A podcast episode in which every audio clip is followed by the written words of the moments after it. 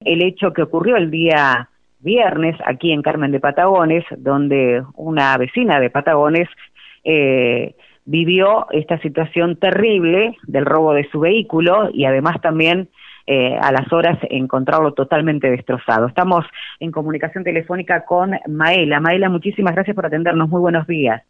Hola, buenos días. Bueno, eh, contanos cómo fue el hecho el día viernes, me imagino, porque todavía se sigue investigando qué fue lo que pasó, pero eh, vos habías dejado el vehículo en, tu casa, fue en la vereda, eh, porque ahora también se habla de que habían que estaban las llaves puestas en el vehículo. ¿Es así? ¿Pasó esto realmente el día viernes? No, en realidad eh, las llaves estaban en el piso, estaban las llaves, no estaban puestas, y sobre la llave había una bolsa de mandados que las tapaba y una cartera eh, licencia, en realidad eh, no vivimos en el Patagones de hace 10 años, ni, ni cinco siquiera, y bueno, esa costumbre mala, pensamos que lo veíamos por televisión, nada más este tipo de, hechos, pero bueno, evidentemente eh, sí fue una cuestión de tampoco eh, eh, la ocasión es el ladrón, en realidad. Eh, el hecho es, horrible porque salís, llegás y no está tu auto y al principio te parece que, bueno, que algún, empecé a preguntar si algún familiar lo había llevado, cosa que si, lo, pasa me avisan, pero, pero bueno, eh, sí, se, lo llevaron. Eh, con todo, con todo arriba. Así que bueno, eh, así son las cosas, el árbol no sirve más. Sí, ese es el tema también, ¿no? Que eh, fue, primero, que sorprende y lamentablemente, Maela, también preocupa, ¿no? La situación porque no es el primer hecho que se conoce aquí en, Patagones, ¿no? Que, que, el robo de vehículos.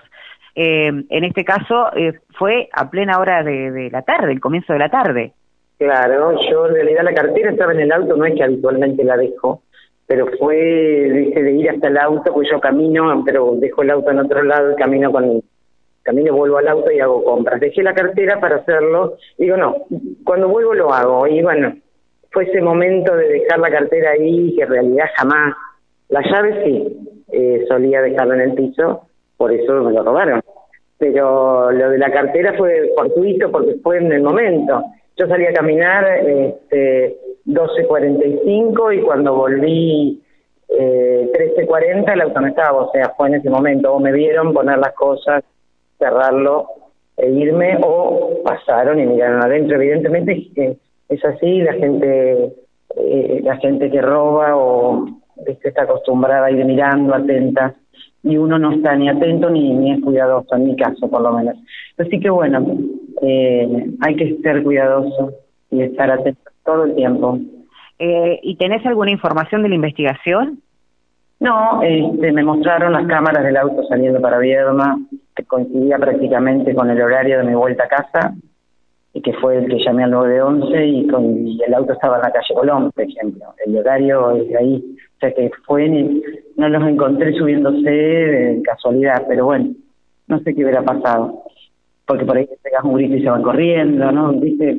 No eran ladrones que los llevan a un desarmadero y lo venden por partes, era pasar a Viedma, hacer algo que para ellos como no no no tiene valor, este, bueno, es un drama social en realidad, es una cuestión de tremenda, ¿viste? una realidad que estamos viviendo y que todos, por más que no, no te toque directamente, cuando te toca, te das cuenta este, el valor de las cosas para los demás, el hecho de tocar la propiedad ajena impunemente, en realidad los encuentran, mucha pena, no sé, a mí el auto no me lo devuelven, este, y ellos siguen en una vida este, muy triste en realidad, es muy triste la realidad. Sí.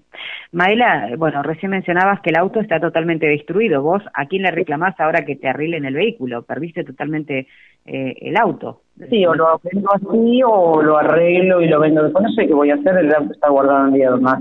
Este, pero bueno, sí, en realidad no, no, no tenés mucho para reclamar. El auto tenía un seguro muy básico porque viene el seguro de una moto y se fue pasando y, me servía nada más si yo te hacía un bollo al tuyo. Pero Este, eso es otra cosa, hoy tiene que tener para contra todo riesgo, eh, sobre todo si el auto es de valor y demás. Así que bueno, bueno, pero este eh, ya está, la verdad. Es, a mí cuando me dicen qué tremendo, qué desgracia, es, no, no, o sea, te lo tenés que fumar, porque no es algo eh, agradable ni nada, pero eh, hay cuestiones que tienen que ver con salud, con la vida, con otras cuestiones que es un auto.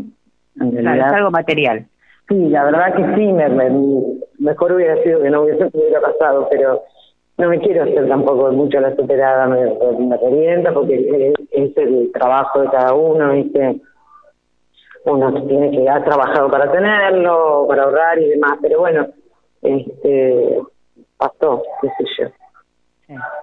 Bueno, Maela, sabemos que estás muy ocupada, así que bueno, te agradecemos el tiempo y bueno, esperemos que, que, se pueda por lo menos eh, eh, detectar quién fue eh, y que se siga investigando y que no vuelva a ocurrir, ¿no? Bueno, bueno, mm, el único consejo es eh, estén atentos, estén atentos y, tomen recaudos de todo lo que hay que tomar, ¿viste? puertas, atender gente en la vereda, evidentemente uno está graciosamente por la vida pensando que muy ingenua de mi parte a pesar de mi edad.